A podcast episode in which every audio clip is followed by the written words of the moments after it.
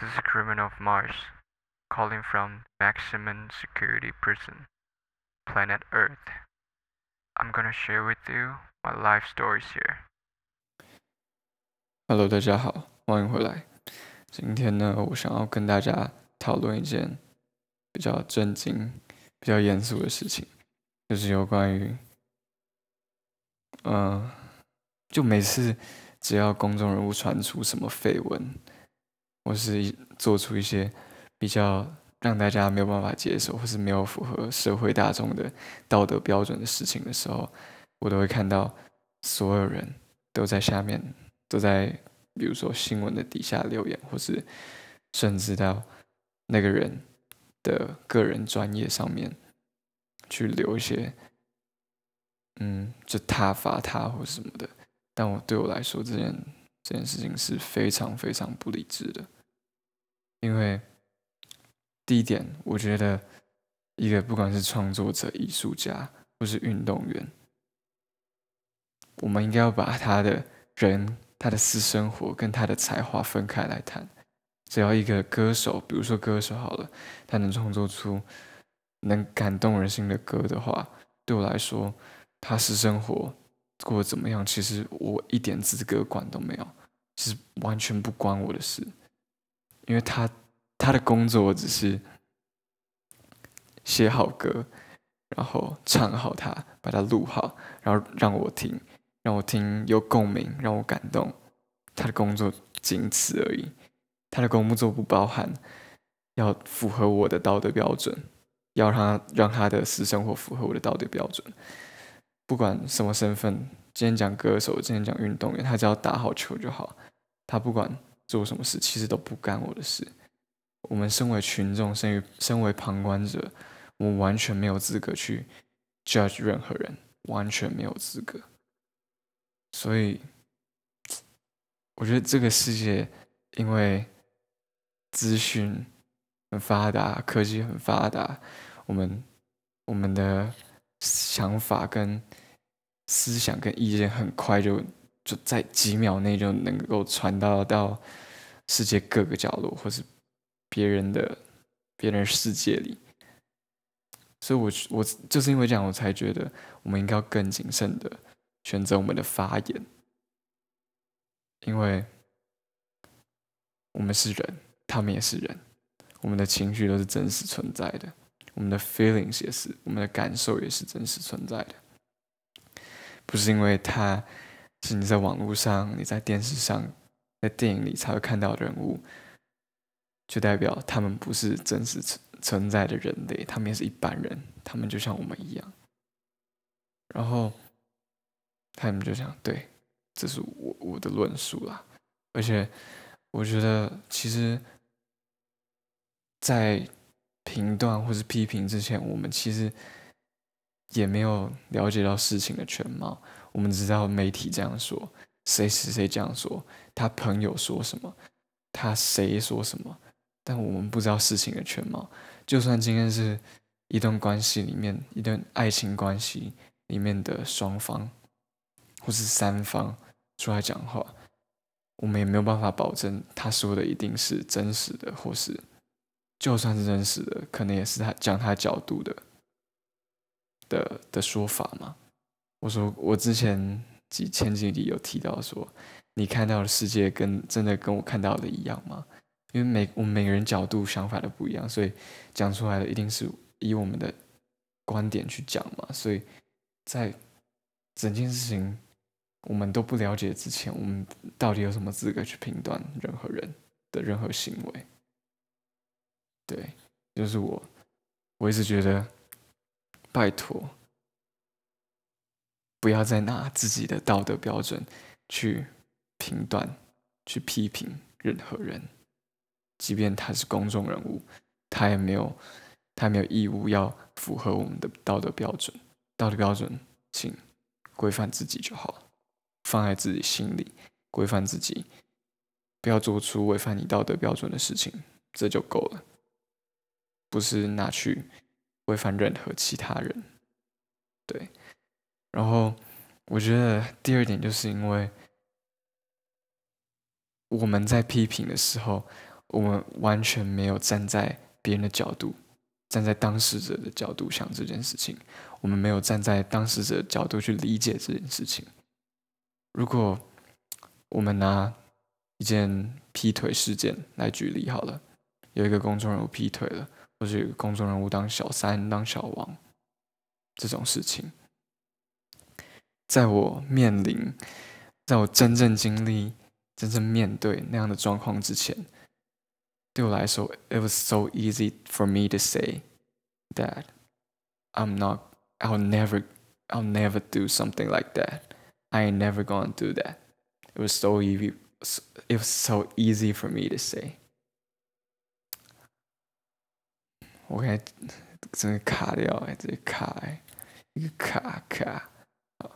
就是当我没有真的面临那个状况的时候，我超容易的，对我来说超容易，我就可以直接说哦，我绝对不会当小王啊，哦，如果怎么来的怎么走了，什么一个人会因为我然后就跟她男朋友分手，或是劈腿，或者什么的，就会就是。at at some point I'm gonna become the victim. I'm gonna end up being cheated on. Like 就是应该大家都听得懂了，我不用解释，就是这样。但是当我觉得，当你真实的感受到那个连接，你们之间的连接，你们之间的感受，你们之间频率很合的时候，你。你心之，你心中真的会有很多问号，很多疑问，会觉得自己到底该不该不该做这件事情，我该不该？就是会很多两难的，就像每天都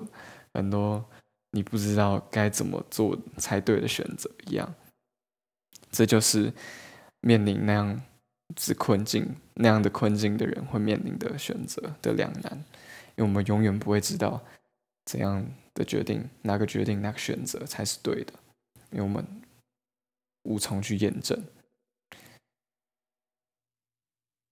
当然，我不是在帮他们，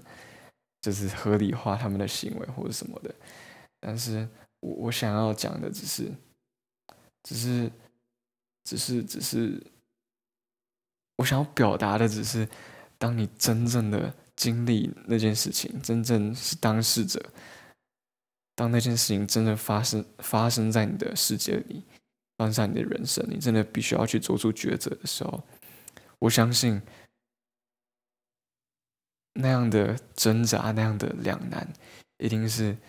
远超过身为旁观者说出那些话的重量。因为你真的身在其中了，对，所以我想要表达的是，我今天如果想要给大家一个 take away 的话，as usual，想要给大家一个 take away 的话，我会觉得怎么讲呢？我实在也不知道怎么讲，我刚才思考了一下，但是我想要带给大家一个疑问吧，就是一句话：如果你是。当事者的话，你会不会比较理解我的决定？如果你是当事者的话，你会比较，你会不会比较理解我的挣扎？这是我想要问大家的，也问我自己。因为批评或是 judge 一个人太简单了，但是他们承受的重量。是远超过我们想象的，这就是我今天想要表达的。因为这件事情实在有点沉重，所以我讲的真的没有很好。我觉得就自己也不知道在讲什么啊，真抱歉。但是我我会努力进步的，让自己更能够表达自己所想的。更能够让我的口语化接近文字那样的顺畅。对，那今天一样照惯例，要跟大家介绍一首歌，是谢震廷的，我非常喜欢的一个歌手，叫做谢震廷，他的第二张专辑《爱丽丝》里面的一首歌叫做《喧闹》，然后这首歌我就交给大家自己去听，我就不多讲解里面在讲什么，让大家自己体会。但是我可以跟大家分享我跟谢震廷的故事，其实超久之前就跟他的故事，就是因为我不知道你知不知道，你们知不知道谢震廷是谁？我现在讲话很顺呢，哦，讲这种不正经的讲话就很顺。好，反正就是不知道你们知道，不知道你们知不知道谢震廷是谁？他那个就是以前在他青少年时期，他就参加我们小时候一个超级超级红的歌唱选秀节目，叫做《超级星光大道》。我相信我这个年纪的朋友们一定知道。那时候呢，第一届的时候我是幼稚园，我在幼稚园，然后每个礼拜那是每个礼拜有的嘛，好像是每个礼拜，每个礼拜我们家都会守在电视前面，然后就是看他们唱歌什么的。然后那时候有什么萧敬腾、林宥嘉、杨宗纬啊，什么什么的。然后那时候在那群超厉害的人之之中呢，我最支持的就是。谢震廷，我不知道为什么，我就是觉得超级喜欢他。啊，他因为他，所以我开始听《我可以》，那是蔡明佑的《我可以》，还有什么《天天》，那时候陶喆的《天天》，陶喆《天天》到现在我还是超喜欢的。陶喆真的是 R&B OG，华语 R&B OG，就对，又绕回我刚才说的，就算他嗯外语什么，但是他的才华。还是让我觉得很佩服，所以对我来说，他就是还是一样地位还是在那，对。然后反正就是他，就这两首歌，就是我印象很深刻。他那时候有唱的，那时候我才幼稚园，但是我就觉得他超厉害的。然后，但毕竟那是一个选秀歌唱歌唱选秀比赛嘛，它是一个比赛，所以一定会有淘汰。的赛制嘛，对，然后反正就是在某一集他就被淘汰了，然后他那个评审老师说什么，嗯，他经历变声期啊，然后为了他的健康，为了他以后的发展来着想，所以就把他淘汰了。然后那一天我在幼稚园哦，我就哭爆，我就因为他被淘汰的时候我就哭爆。然后我就觉得，感现在想起来超丢脸。然后每一次在那之后，到国小、国小什么的，我妈都还会在亲戚面前讲说：“哦，他就是哦，你说什么那什么谢振廷被淘汰，然后你小时候就哭，你小时候就在那边哭啊，然后哭的时候不要去上学。”然后那时候我妈还特别去影印那种，就是影印。谢振廷的照片让我带去幼稚园，然后我才肯去上学，因为我太伤心了。我觉得我伤心到不能上学，然后我妈是用那种方法来让我去上学。小时候就是一个很情绪化、很 dramatic 的一个小孩，然后反正我就超级喜欢他。但是他没有参加节目之后，就比较淡出荧光幕。是直到嗯高中的时候，我才。再次关注他，我再再次听到他的音乐，然后第一首好像是听《灯光》还是《你的心里》吧，我忘记了。反正我超级喜欢他，对，超级超级喜欢。即便到现在，我觉得他长大之后的东西也是更有深度，更有他自己的想法跟个人风格。然后他吉他超强的。然后，对我就觉得很佩服，虽然很丢脸，但是我还是很佩服我小时候幼稚园的那个品味跟眼光。然后他之前就入围金曲新人奖，然后又入围金曲金曲最佳男演唱人，对，就觉得超厉害。然后在去年暑假的时候，我就去了他的演唱会，但是因为。没有人也喜欢他，所以我就自己去，超可怜的，我就自己在那边排队，然后自己进去听，然后那一场我不知道是刚好那一场还是怎样的，然后超级多人情侣一起去看，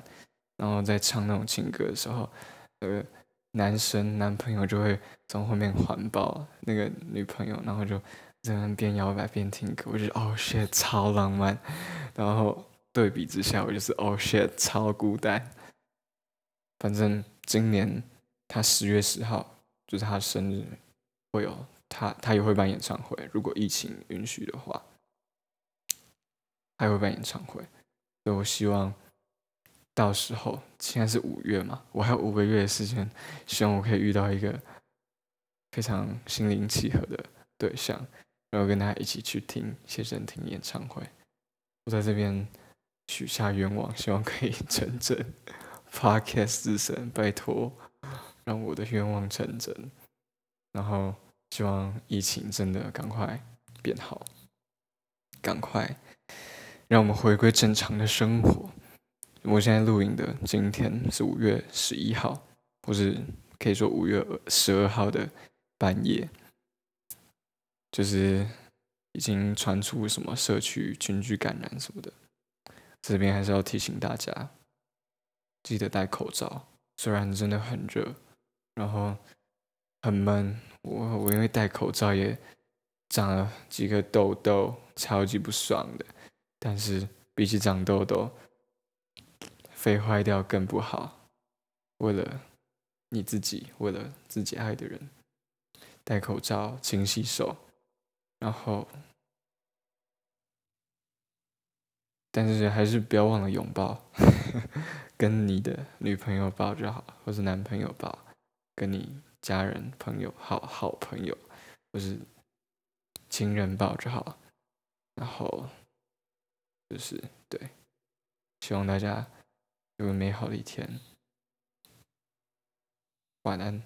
如果你是听，啊不，如果你是早上听的话，早安哦。